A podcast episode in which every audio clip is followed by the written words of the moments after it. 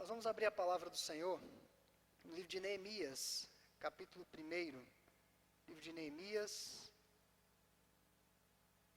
capítulo 1. Obrigado. Antes do livro de Jó.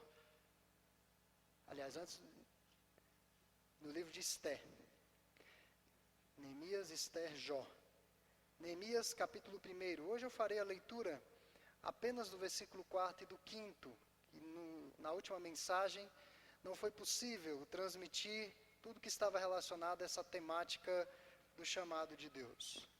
Neemias, capítulo 1, apenas o versículo 4 e o versículo 5, que nos diz assim: Tendo eu ouvido estas palavras, assentei-me chorei, e lamentei por alguns dias. Estive jejuando e orando perante o Deus dos céus, e disse: Ah, Senhor Deus dos céus, Deus grande e temível, que guardas a aliança e a misericórdia para com aqueles que te amam e guardam os teus mandamentos. Vamos orar, irmãos. Pai amado, nós te louvamos porque a tua palavra é a verdade que nos guia em direção à plenitude de uma vida que realmente glorifique e exalte o teu santo e excelso nome. E nesta hora que nós já ouvimos a leitura da Escritura, ao longo deste culto, já, já fomos tocados por ela. Pedimos ao Pai amado que as aplicações que serão depreendidas desse texto possam ser aplicadas pelo Teu Santo Espírito aos nossos corações que os nossos corações sejam terras férteis, para que a tua palavra produza frutos que realmente saltem para a vida eterna. É o que nós te pedimos, em nome e por amor de Jesus. Amém. Meus irmãos, no domingo passado nós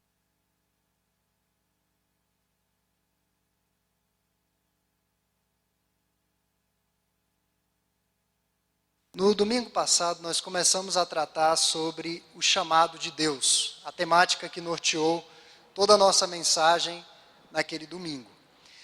E na última mensagem eu tirei, extraí algumas verdades desse texto, verdades importantíssimas para a nossa vida cristã. Versículo 1, eu coloquei que Deus nos chama para fazer a diferença no nosso tempo. O livro de Neemias situa tempo, espaço, quem era Neemias, o que ele fazia, e nós tratamos a respeito disso. Refletimos seriamente sobre a natureza do nosso chamado como igreja e individualmente como cristãos. Deus nos chamou realmente para fazer a diferença no nosso tempo, na nossa família ou na família em que nascemos, na atividade que Ele nos designou para que desempenhássemos na sociedade, na igreja na condição de cristãos autênticos, sacerdócio real, nação santa e povo de propriedade exclusiva dele. Uma outra lição, uma outra verdade que nós extraímos atinente ao chamado de Deus para nós é que ele nos chama à solidariedade fraternal. Versículos 2 e 3 do primeiro capítulo de Neemias. E a indiferença é realmente a essência da desumanidade. A falta de preocupação, a falta ou a completa ausência de empatia em relação à miséria do outro. Isso é a essência da desumanidade. O Senhor Jesus, quando esteve no seu ministério terreno, sempre se compadeceu daquelas multidões aflitas, daquelas multidões famintas, daquelas multidões enfermas, como ovelhas que não tinham pastor. E quando ele foi crucificado, muitos que ele curou, muitos que ele beneficiou, estavam naquela multidão dizendo: crucifica-o. Mas, apesar de saber que isso iria acontecer, o Senhor Jesus sempre se compadeceu daquele povo. O nome de Neemias significa conforto da parte de Deus à nação. Neemias seria esse elemento. Ele perguntou sobre o que havia acontecido àqueles que haviam voltado do cativeiro para Jerusalém a fim de reconstruí-la. E aquela pergunta mudou completamente o curso da história de Neemias. Tudo mudou. Ele não poderia mais continuar sendo um mero copeiro do rei, mas tudo iria mudar na vida daquele homem de Deus. Havia em seu coração uma preocupação genuína e não aquela curiosidade despreocupada para saber o que aconteceu em termos de desventuras na vida do povo de Deus. E hoje nós daremos continuidade. Além de Deus nos ter chamado para fazer a diferença no nosso tempo, além de Deus nos ter chamado à solidariedade fraternal, uma terceira verdade que eu quero extrair à luz, versículo 4, é que Deus nos chama para uma vida de oração, de piedade e de devoção. Esse chamado não é limitado a alguns homens destacados da história bíblica da redenção, esse chamado não é limitado ao grande avivamento que aconteceu na Inglaterra do século XVII, quando o homem se dobrava em orações por muitas horas, no século XVIII, no século XIX. Não. O chamado à oração é extensivo a toda a igreja do Senhor Jesus de todos os tempos. Esse chamado é extensivo a nós, igreja do século XXI. As, as más notícias recebidas por Neemias sobre o estado de Jerusalém podem ser resumidas em três palavras. A primeira delas é o remanescente, as ruínas e a vergonha.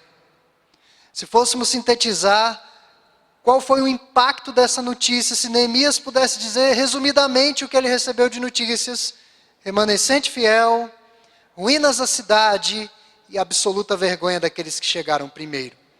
Ao invés de ser uma terra habitada por uma numerosa nação, os irmãos lembram em Gênesis capítulo 12, versículo 1 ao 4, que Deus faria de Abraão uma grande nação.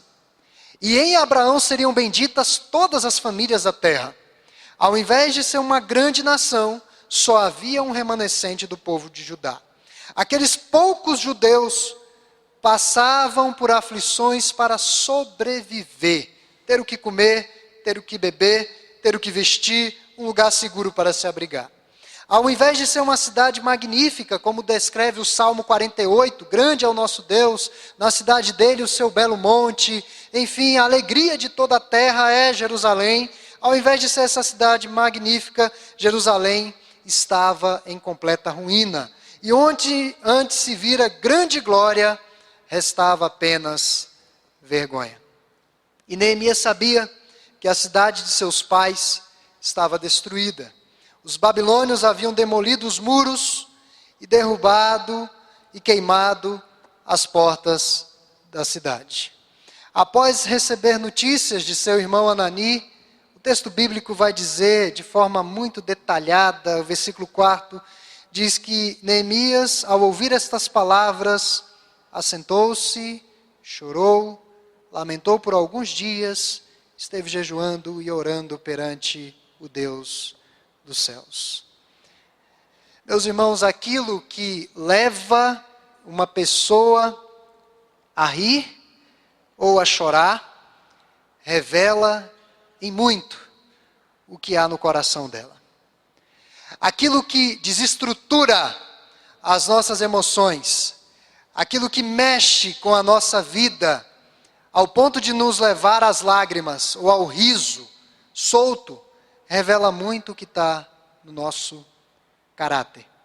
O choro de Neemias não foi um sinal de fraqueza, mas de força. Lembram-se no Evangelho de João, capítulo 11, quando Jesus foi ressuscitar a Lázaro, pouco tempo antes da ressurreição de Lázaro, o texto sagrado diz que Jesus chorou. Jesus se compadeceu daqueles que ali estavam. Isso não revelava em nenhum grau fraqueza do Senhor. O livro de Neemias começa com grande miséria e lamento. Mas o livro vai terminar com grande alegria, o que vai descrever o capítulo 8, versículo 12 e 17.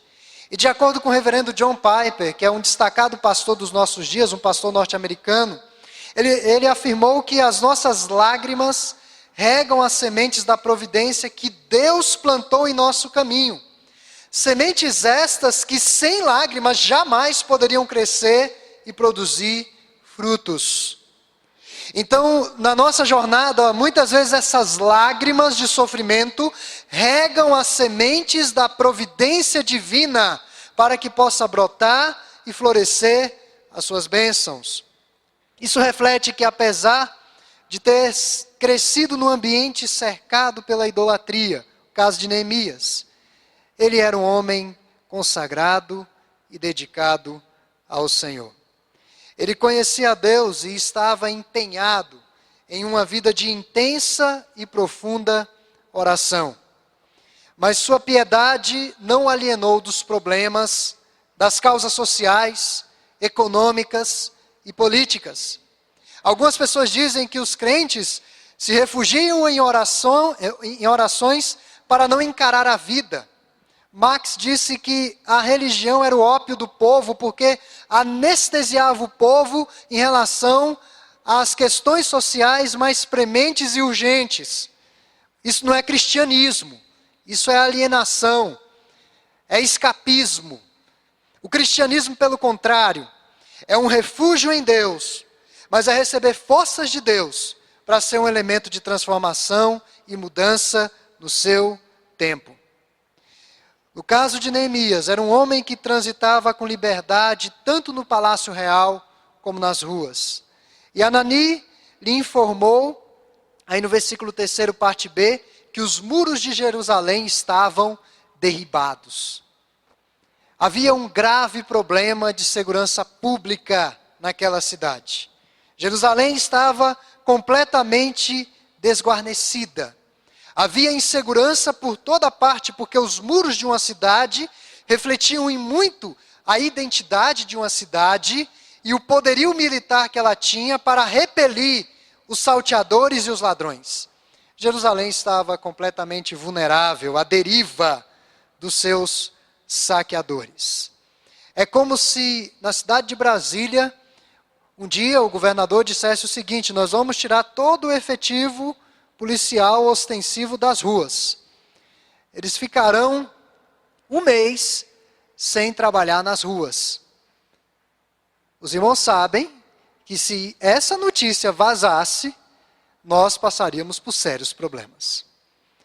A insegurança pública seria simplesmente absurda. Era o que estava vendo em Jerusalém. O versículo 3, parte B, diz também que as portas estavam queimadas. Os juízes daquela época trabalhavam às portas da cidade. Eles ficavam na entrada da cidade. Eles julgavam todas as causas ali. Ora, meus irmãos, se não havia portas na cidade, não existia a ação do judiciário. Não tinha como os juízes trabalharem porque não tinha portas na cidade. O judiciário estava falido, os juízes realmente não poderiam trabalhar. Com as portas queimadas, Jerusalém estava sem a ação do judiciário. E nós sabemos que o judiciário corrompido gera uma instabilidade social incalculável. Nós estamos vendo no nosso país o, o, o judiciário agindo de uma forma livre. Se o judiciário fracassar, no, no caso dos nossos três poderes, o legislativo, o executivo e o judiciário, se o judiciário tivesse fracassado, eu não seria o que seria, aliás, eu não sei o que seria da nossa nação. Agora imagine um local onde o judiciário não funciona.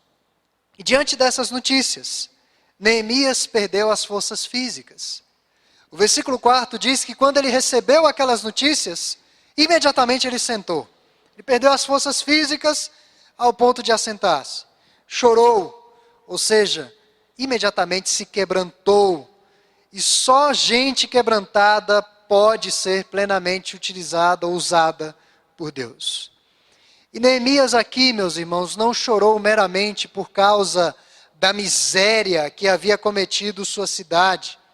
Mas Neemias chorou porque o nome, a honra e a glória de Deus estavam sendo escarnecidos. Esse foi o maior lamento do, do, desse homem de Deus. Ele lamentou, segundo os estudiosos, por quatro meses. Quatro meses. O texto bíblico tem uma narrativa muito dinâmica e nós não conseguimos captar essas nuances.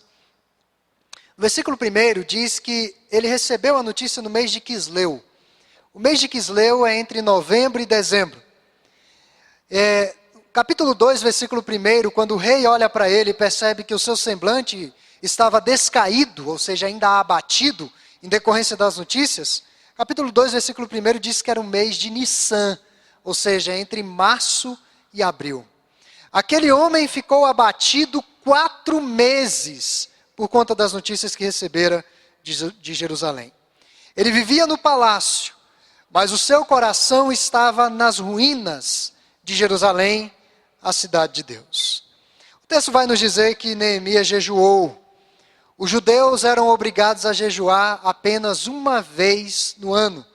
O livro de Levítico, capítulo 16, versículo 29, diz que esses homens jejuavam no dia da expiação. Era obrigado jejuar nesse dia.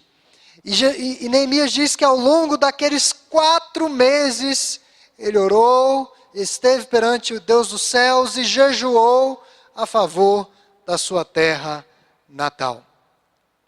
Meus irmãos, era uma causa humanamente impossível reconstruir uma cidade, ser liberado pelo rei de um cargo importante. Mas ele esteve em oração e ele nos ensina que nas causas perdidas para nós, nós precisamos buscar forças e ânimo no Senhor. É no Senhor que nós vamos buscar forças e ânimo. Não tem como nós buscarmos refúgio em outra pessoa. Esteve em oração. Durante aqueles quatro meses, orou a Deus para que movesse o coração do rei. E esta daqui é a primeira das doze orações que vão aparecer ao longo do livro de Neemias. Os homens de Deus oram e agem. Os homens de Deus não ficam apenas na oração. Neemias ficou quatro meses em oração. Mas quando ele recebeu o sinal verde do rei, os irmãos vão perceber o tanto que esse homem trabalhou para o Senhor. E de acordo com o reverendo Hernandes, que é pastor presbiteriano no nosso país, ele disse que a oração sem ação é fanatismo. A ação sem oração é presunção. Então a oração está intimamente relacionada à ação. Não temos que agir sem depender de Deus. Mas orar e não fazer nada é problemático também. Então está intimamente relacionado à oração e à ação. Mas uma outra lição ou uma outra verdade que esse texto vai nos ensinar, além de Deus nos chamar a essa vida de oração constante, os irmãos vão perceber que a oração é recorrente em todo o livro de Neemias, é que Deus nos chama a reconhecer quem Ele é a despeito das circunstâncias. Notem como que Neemias ora ao Senhor no versículo 5. Ele disse: Ah, Senhor, Deus dos céus, Deus grande e temível, que guardas a aliança e a misericórdia para com aqueles que te amam e guardam os teus mandamentos. É importante ressaltar aqui, irmãos, que aquela majestosa Babilônia havia caído. Nós estudamos ou tivemos uma série aqui na igreja no livro de Daniel, e eu pude falar detalhadamente como era o império babilônio. Eles estavam fiados na sua grandeza, no seu poderio militar, nas suas suntuosas edificações. Na Babilônia estava localizada uma das sete maravilhas do mundo antigo, denominado os Jardins Suspensos de Babilônia. Era um local extremamente visitado. Ela também estava firmada na diversidade cultural. As pessoas mais proeminentes, as pessoas mais destacadas das nações iam para a Babilônia.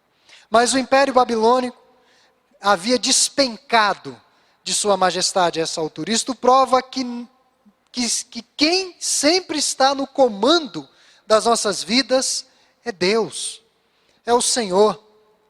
A Babilônia parecia que nunca iria ter fim. Seria um império que duraria sempre, mas despencou, caiu. Jerusalém era a cidade do grande Deus, estava em ruínas, mas Deus prometeu restaurar Jerusalém. Então, Neemias olha para o Senhor, a despeito da grande miséria que havia cometido o seu povo. Em sua oração, Neemias reconheceu a soberania de Deus.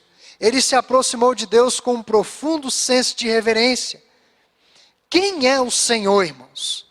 Se nos perguntassem quem é o Senhor, o que, é que nós diríamos? Quem é Deus? Como eu posso definir Deus? Onde eu encontro Deus? De fato, é impossível definir a Deus com o nosso vocabulário limitado. Neemias adorou ao Senhor. Neemias disse: Deus dos céus, Deus grande e temível. E aqui há um contraste, porque os ídolos são feitos na terra, os ídolos são obras feitas por mãos humanas. O nosso Deus é o Deus dos céus. E os céus naquela época não eram tão explorados como nos nossos dias. Não haviam inventado o avião, não tinha foguete atravessando a atmosfera, rumo ao espaço sideral, não tinha nada disso. Os céus é, abrigavam um mistério muito grande. E Neemias diz: o Deus dos céus. Neemias sabia que quem governava o mundo não era o rei Artaxerxes, mas o Senhor. E Neemias passa a concentrar aqui nesse primeiro momento de sua oração a, a sua atenção na grandeza de Deus, antes de focalizar no seu problema. No livro de Daniel, há uma afirmação muito importante, Daniel capítulo 11, versículo 32. Lá está escrito que o povo que conhece a Deus, o povo que sabe quem é Deus, é um povo forte e ativo porque sabe em quem tem acreditado, em quem tem crido. Mas além de atentar para a soberania divina, em sua oração, Neemias ressaltou aqui a fidelidade de Deus. Deus é fiel à sua aliança. Eu confesso aos irmãos que tem um texto que me intriga muito. Em 2 Timóteo, capítulo 2, versículo 13, o apóstolo Paulo, escrevendo a Timóteo, diz que se somos infiéis, ele permanece fiel, pois de maneira nenhuma pode negar a si mesmo. Ainda que esse povo seja infiel, foi o caso de Jerusalém, arcou com as consequências de seu pecado, foi levado cativo, cidade destruída, Deus permanecia fiel. Deus disse que disciplinaria o seu povo, mas iria trazer restauração àquele povo. E de fato, Deus iria trazer grande restauração a Jerusalém. E Deus usou homens como Neemias, como Zorobabel, como Esdras, para que essa restauração fosse realizada. E Deus continua usando homens e mulheres em nossos dias, para que o evangelho seja pregado, para que vidas sejam restauradas pelo poder desse evangelho ainda que seja num contexto adverso, turbulento, mas nós cremos num Deus todo-poderoso. O Senhor prometeu estar conosco todos os dias, custe o que custar, até a consumação do século. O Senhor prometeu nos conduzir em triunfo e nos receber na glória. Neemias não se firmou nos seus méritos, mas na fidelidade do Senhor. Meus irmãos, na última vigília que tivemos, noite de vigília, nessa sexta-feira passada, eu senti a falta de muitos irmãos, e eu sei que todos nós precisamos orar, e muito. Precisamos orar pela nossa nação, precisamos orar pela nossa família, precisamos orar pela nossa igreja, precisamos orar pelos irmãos que estão enfermos, as causas, se eu fosse descrever aqui, eu passaria o resto da noite dizendo inúmeras razões para orarmos. E eu senti a falta de muitos irmãos aqui. E a reflexão daquela noite foi apenas no versículo 30 do capítulo 6 do Evangelho de Mateus. Quando Jesus se vira para os seus discípulos e diz: Homens de pequena fé. E nós tratamos sobre o significado dessa expressão pequena fé. Jesus não estava dizendo que os crentes não têm fé, eles têm fé. Mas a fé muitas vezes é limitada. E falando especificamente de crentes presbiterianos, nós acreditamos que não vamos perder a salvação porque pecamos em alguma situação ou circunstância. Nós sabemos que a salvação é um ato consumado por Cristo Jesus na cruz do Calvário. Mas muitas vezes a nossa fé está concentrada apenas nesse aspecto soteriológico, redentivo, de salvação. E nos esquecemos que nós temos uma jornada até chegar a Jerusalém, a nossa pátria celestial. Nós estamos sujeitos a passar por tantas provações, por tantas dificuldades, que hoje nós não temos condições de prever sequer. E quando Jesus se vira para os seus discípulos e fala acerca da pequena fé, na verdade, está, aquilo está no contexto de não andar ansiosos sobre coisa alguma, de não andar preocupados sobre coisa alguma, sobre o que comer, sobre o que vestir ou sobre como viver, porque Deus irá suprir as nossas necessidades. O problema não é acreditar na salvação, o problema é acreditar em Deus nas provações diárias. É aí que a fé fica pequena, é aí que a fé fica limitada. E nessa noite eu quero pegar uma carona nessa reflexão e dizer, irmãos, uma grande fé é aquela que consegue enxergar a Deus em meio ao tumulto, em meio à confusão, a grandeza e o poder de Deus. Ainda, como diz o Salmo 46, que a terra entre em colapso, um colapso natural, Deus continua sendo exaltado entre as nações, sendo exaltado sobre a terra. Ele continua Deus. Ele não mudou. E a sua benevolência está direcionada ao seu povo. Portanto, essa noite, eu quero fechar essa temática sobre o chamado de Deus, ressaltando essas verdades. Ele nos chamou para fazermos a diferença no nosso tempo, nos chamou à solidariedade fraternal, nos chamou para uma vida de oração, piedade, devoção constante, e nos chamou para reconhecê-lo ou reconhecer quem Ele é, a despeito das circunstâncias adversas que nos assaltem na nossa vida ou na nossa jornada cristã. Os problemas impossíveis têm solução. Eu quero ressaltar a frase de A.W. Tozer que eu trouxe no fecho do sermão da semana passada. Deus está procurando pessoas com as quais possa fazer o impossível. Deus está procurando pessoas com as quais possa fazer o impossível. Isto é, homens consagrados devem se levantar procurando forças em Deus para agir. Temos de ter realmente esse coração quebrantado pela oração diante do nosso Pai Celestial. E Deus, meus irmãos, eu creio nisso. Deus pode nos usar de uma forma maravilhosa para mudar o rumo da nossa geração. Deus pode nos usar. Deus pode fazer grandes coisas em nossas vidas e por meio das nossas vidas. E a indagação que eu quero deixar aos nossos corações essa noite: como Deus tem nos usado? E como Deus quer nos usar?